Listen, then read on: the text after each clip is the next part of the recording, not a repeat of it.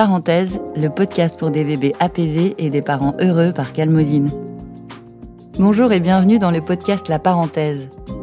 La Parenthèse, c'est un podcast produit par Calmosine pour vous accompagner sur le chemin de la parentalité. Parce que devenir parent, c'est s'engager pour la vie dans une carrière sans formation ni diplôme, et parce que des parents apaisés font des enfants heureux, Calmosine a imaginé ce podcast comme une pause pour adoucir votre quotidien un rendez-vous audio pour vous aider à trouver vos propres ressources et la confiance nécessaire pour entrer dans votre rôle de parent. Je m'appelle Marine, je suis journaliste et maman de deux jeunes enfants et je suis très heureuse de vous présenter ce nouvel épisode de La Parenthèse.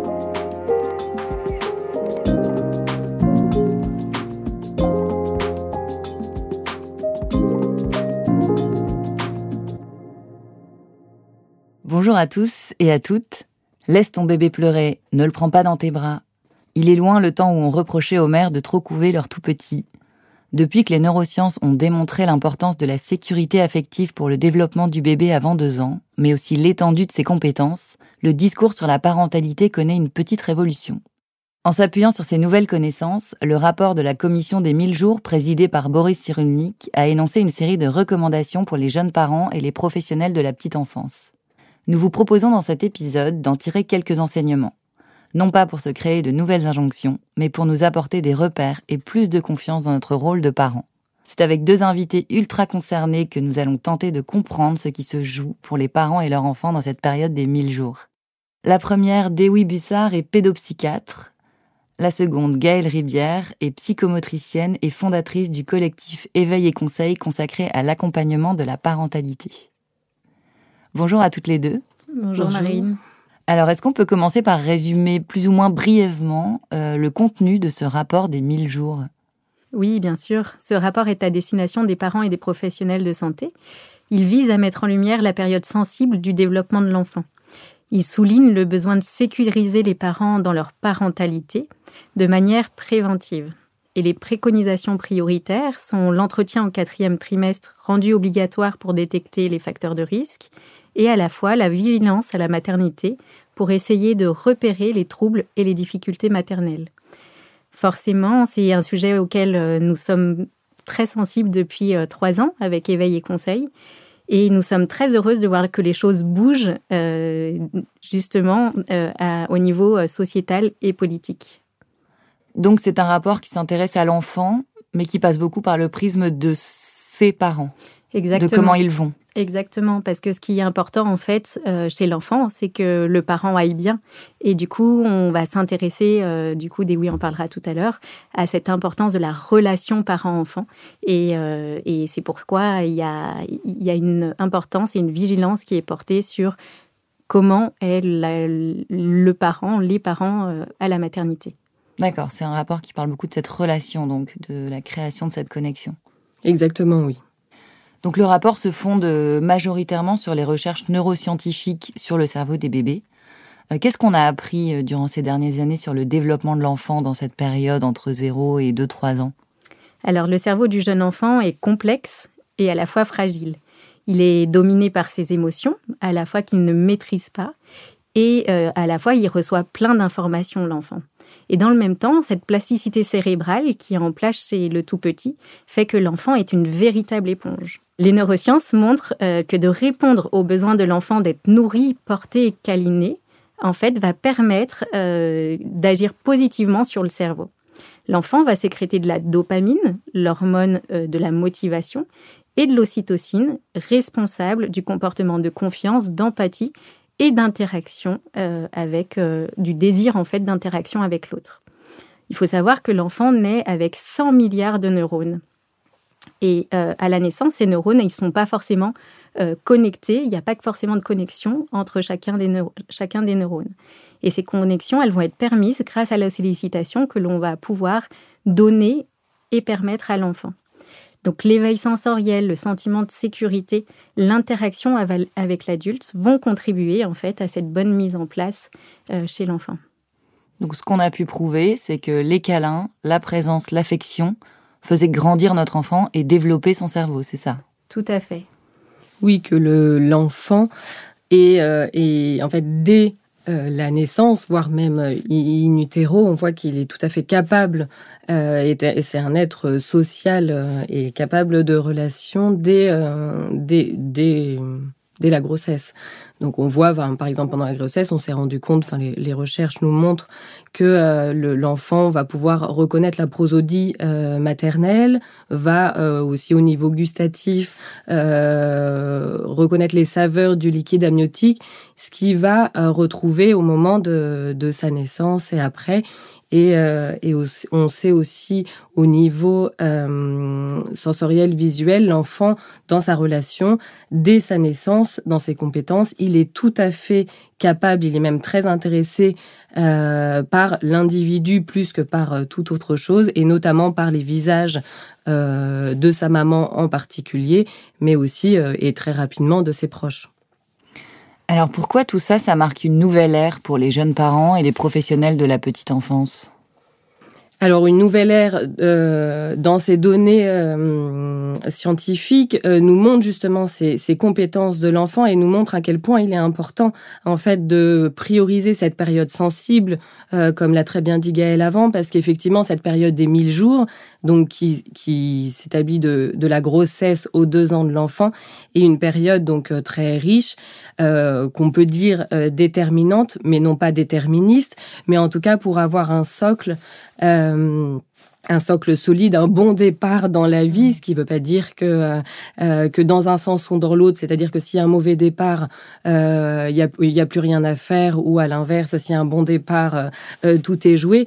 Non, mais on sait que maintenant, avec ces connaissances actuelles, il est vraiment important de se pencher sur la question, et c'est tout l'enjeu de ce rapport des 1000 jours. Et nous, en tant que professionnels, où, où on sait toute l'importance d'informer les parents de, de cette période particulière, particulière dans la vie de l'enfant, parce que c'est une période sensible pour l'enfant, mais également pour le parent qui, euh, qui est euh, souvent jeune, en devenir, dans une société où les liens peuvent, être, euh, peuvent avoir changé. Hmm.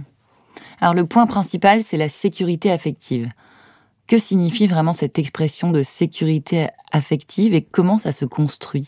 Alors la sécurité affective est issue de la théorie de l'attachement, qui est euh, bien plus qu'une théorie, parce qu'effectivement, là, dans les 50 dernières années, euh, on a quand même énormément de retours euh, neuroscientifiques qui nous montrent qu'en fait, le besoin de sécurité affective est un besoin fondamental au même titre que que le besoin vital d'être nourri, le besoin d'être d'être pris en charge en soins.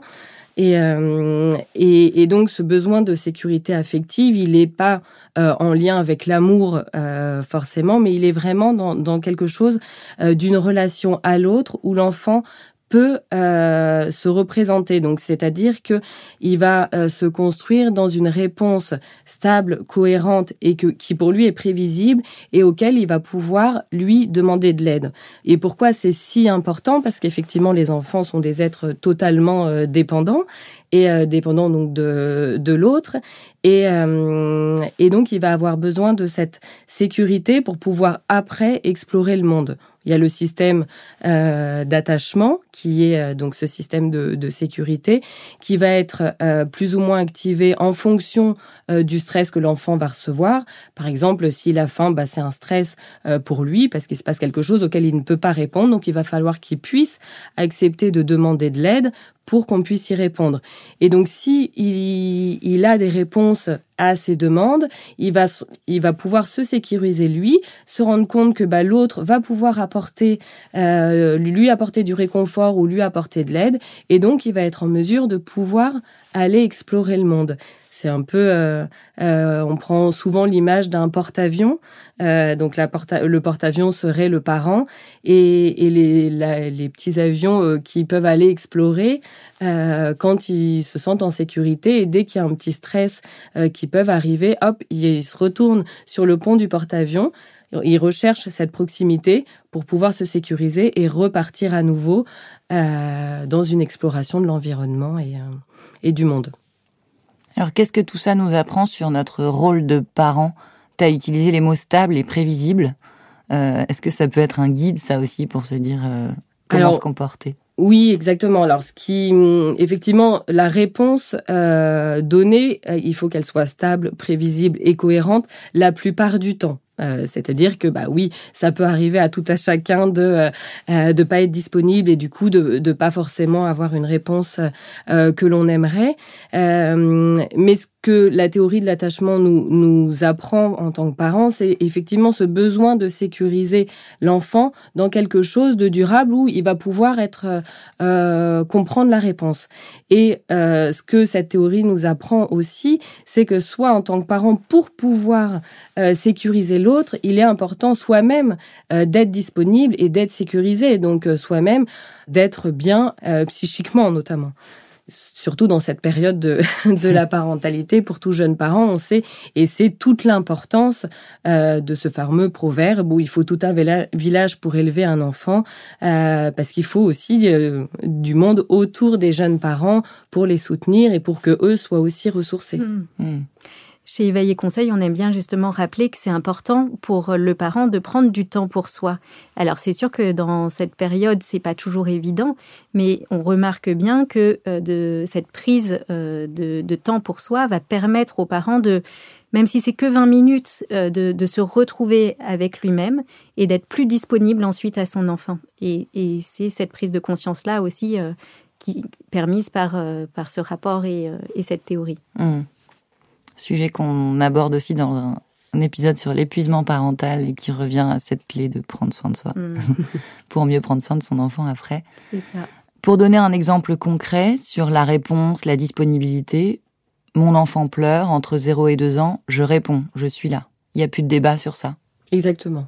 Oui, si un enfant pleure, euh, alors effectivement, avant on pouvait, on n'avait pas toutes ces connaissances, donc il n'est pas du tout question de culpabiliser ou pas, et c'est pas pour ça euh, que les enfants se sont mal développés. Ou, mais maintenant on a ces connaissances, on sait qu'un enfant ne fait pas de caprice euh, si jeune, et que s'il pleure, c'est qu'il a une attente. Si nous on va, on va pouvoir y répondre, euh, montrer qu'on est disponible, il va lui se, pouvoir euh, se rassurer et savoir qu'il peut compter sur les autres.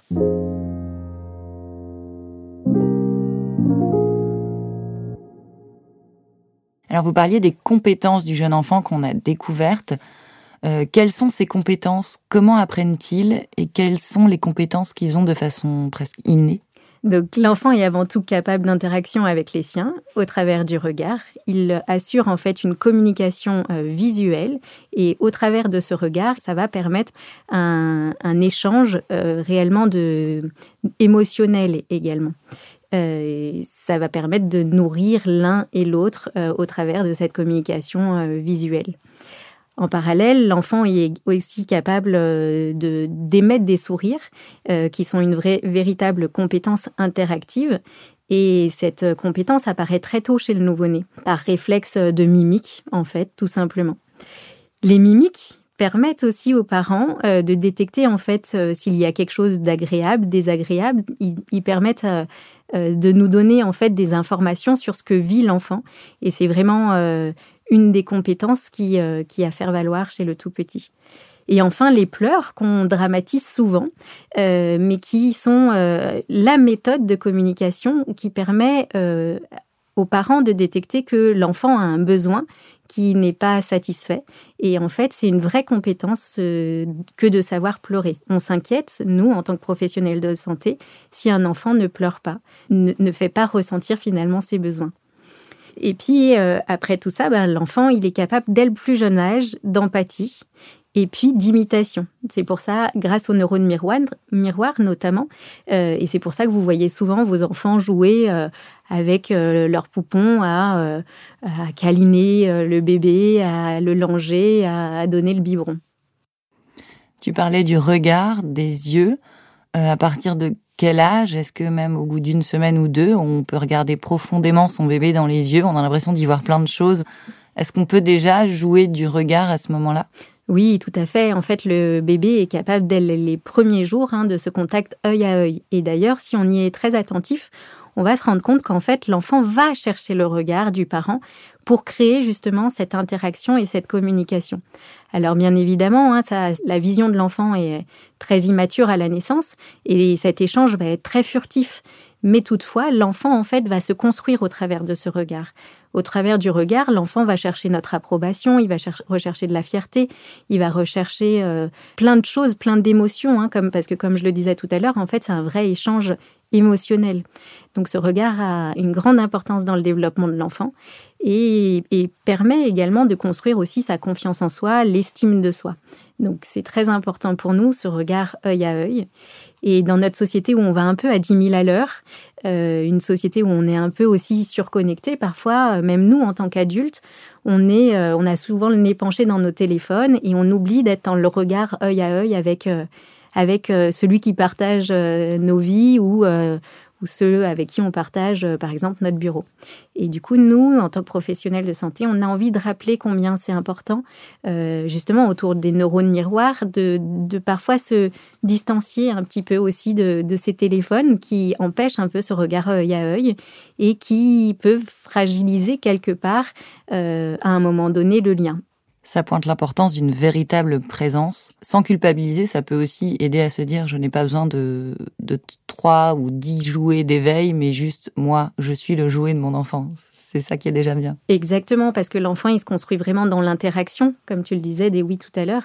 Et avant tout, euh, chez le bébé, par exemple, de trois mois, où on va commencer à, à l'accompagner dans, dans les retournements, on se rend bien compte que si on se place face à son bébé allongé sur le tapis d'éveil, qu'il y ait un hochet ou euh, le parent, eh ben le bébé va aller chercher le regard du parent. Il va pas aller chercher le hochet. Donc, euh, en mm. effet, cette interaction, elle, prime avant tout. Il y a une autre expression qu'on retrouve dans, dans ce rapport, c'est l'expression compétence parentale. Qu'est-ce que c'est ça?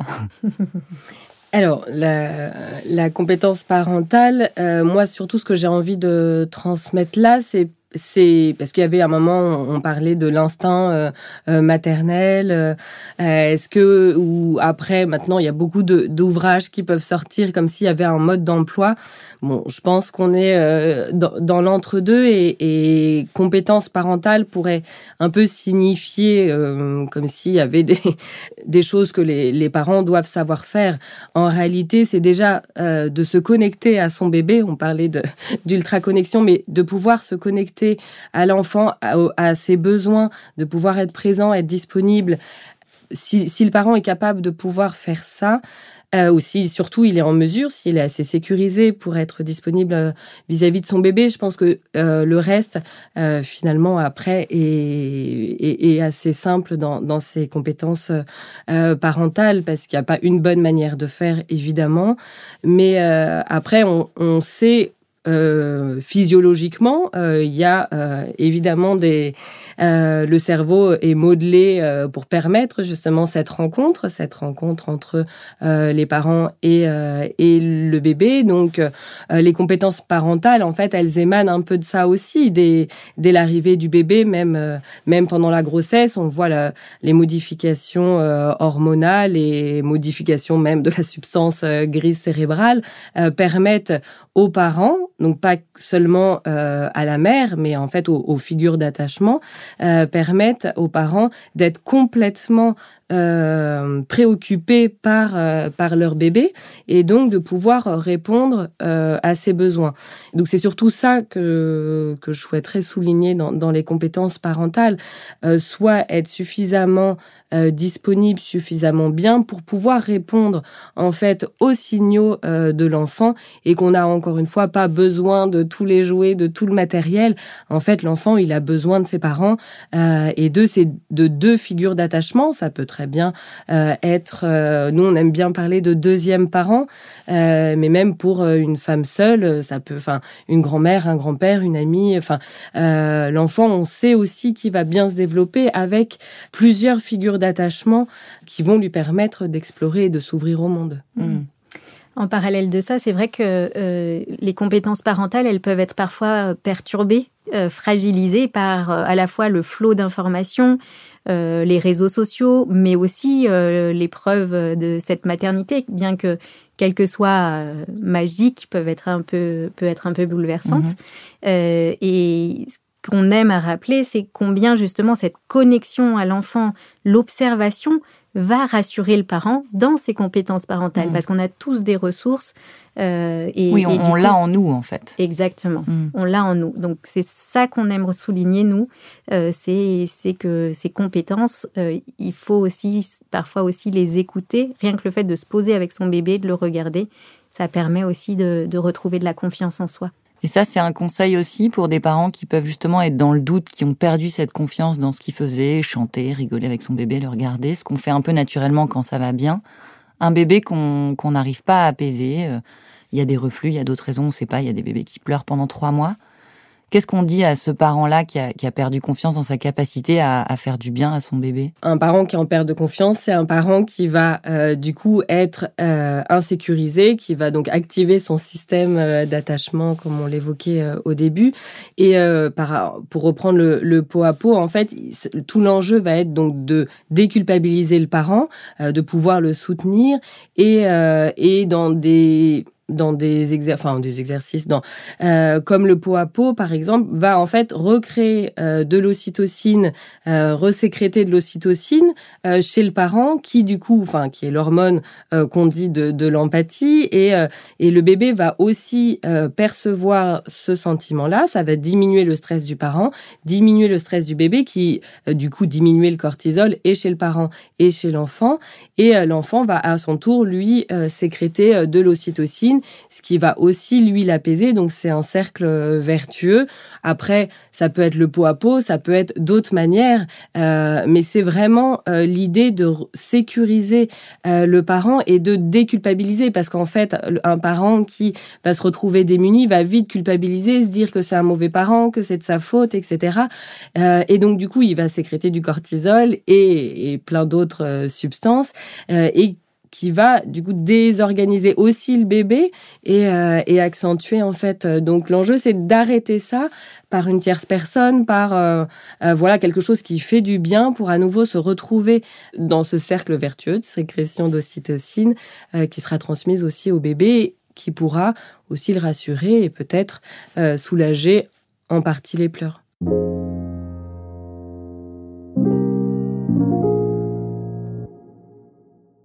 Tu parles de déculpabiliser justement, il y a quelque chose euh, dans tout ce sujet sur les neurones miroirs, sur le fait que les, les tout petits sont des éponges dès la grossesse.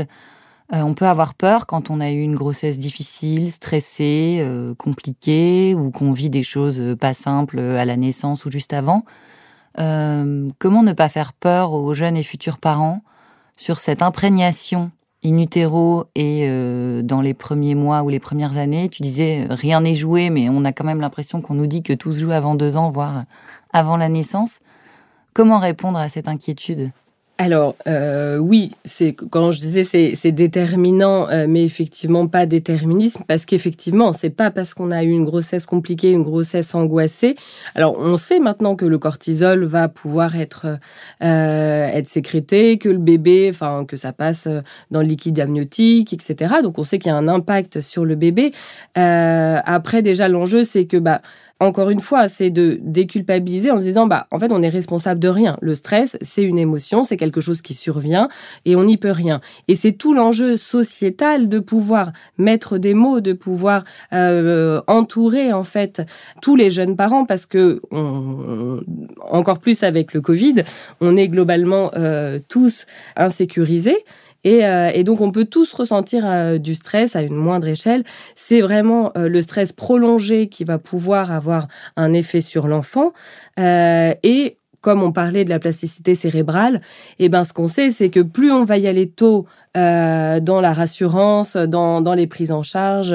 Euh, et même parfois, il suffit de peu et plus l'enfant va, va vite euh, s'organiser au mieux pour reprendre son développement. Donc effectivement, même si on a vécu quelque chose de difficile, nous, ce qu'on aime à rappeler avec éveil et conseil, c'est l'importance de pouvoir en parler, de pouvoir sortir de ce vécu douloureux, de souffrance, pour le partager et ne serait-ce que déjà de pouvoir faire ce pas, de reconnaître euh, qu'on n'est pas bien, c'est déjà une première manière de se déculpabiliser et se ressourcer. Mhm. Oui, c'est ça. On a le droit d'être fragilisé dans cette période-là et c'est légitime. Et en fait, notre société euh, nous montre que du coup, c'est comme si on n'avait pas le droit d'être fragilisé. Or, on a le droit et... je, rajouterais même que c'est normal. On dit souvent que on, fait un peu l'image du strike au bowling. On dit que, enfin, l'arrivée d'un bébé, c'est comme un strike où après il faut reposer euh, les quilles. Alors on repose pas forcément les mêmes quilles, on en remet d'autres, mais l'idée c'est de tout reconstruire. Et donc c'est une période de vulnérabilité euh, pour le parent comme pour l'enfant. Voilà, mais l'enfant est en, a des ressources en fait. Hein. C'est vraiment ça qu'il faut avoir aussi une conscience, c'est que grâce à cette plasticité cérébrale, en fait, l'enfant, il, il, va vivre aussi dans un environnement, il va évoluer, euh, il va être gardé à la crèche, il va être gardé euh, chez, chez la nounou, voilà. Et tout ça va lui permettre de vivre aussi des choses. Et cette plasticité cérébrale va lui permettre aussi de se développer aussi en confiance euh, euh, et sereinement si, euh, si, voilà, si le parent met en place aussi des choses pour lui aller mieux s'il est trop fragilisé. Quel est le conseil que vous donnez le plus souvent aux parents que vous suivez, accompagnez dans vos pratiques? Prenez le temps de la rencontre avec cette société qui va un peu, qui veut aller un peu vite. On prend moins le temps de cette rencontre. Et en fait, de prendre ce temps de rencontre permet en fait aux parents de se sécuriser aussi sur comment comment euh, comment il voit évoluer son bébé, les pleurs, d'apprendre à mieux connaître les pleurs, d'être rassuré aussi sur ce contact œil à œil. Et tout ça ça, ça permet une, bonne mise en lien. C'est pendant on connaît pas en fait, hein, on se connaît pas quand le bébé naît, donc euh, ce temps de rencontre permet vraiment une bonne mise en place euh, aussi d'un lien et, et d'une confiance en soi. Des oui, le conseil que tu donnes le plus souvent dans ton cabinet, dans tes consultations, aux papas, aux mamans, de prendre le temps et de prendre du temps aussi pour soi parce que c'est une manière de prendre soin de, de son enfant. Je prends l'image cette fois du masque à oxygène dans l'avion où on demande pour pouvoir s'occuper de son bébé de le mettre que l'adulte le mette avant, ce qui peut être un peu euh, contre-intuitif, euh, mais effectivement l'enfant avec son masque à oxygène seul, euh, si son parent n'est pas capable de s'en occuper, il survivra pas. Et donc c'est prendre du temps pour soi en tant que parent pour aller bien permet aussi de prendre soin de son enfant. Merci à toutes les deux. Merci à toi. Merci à toi.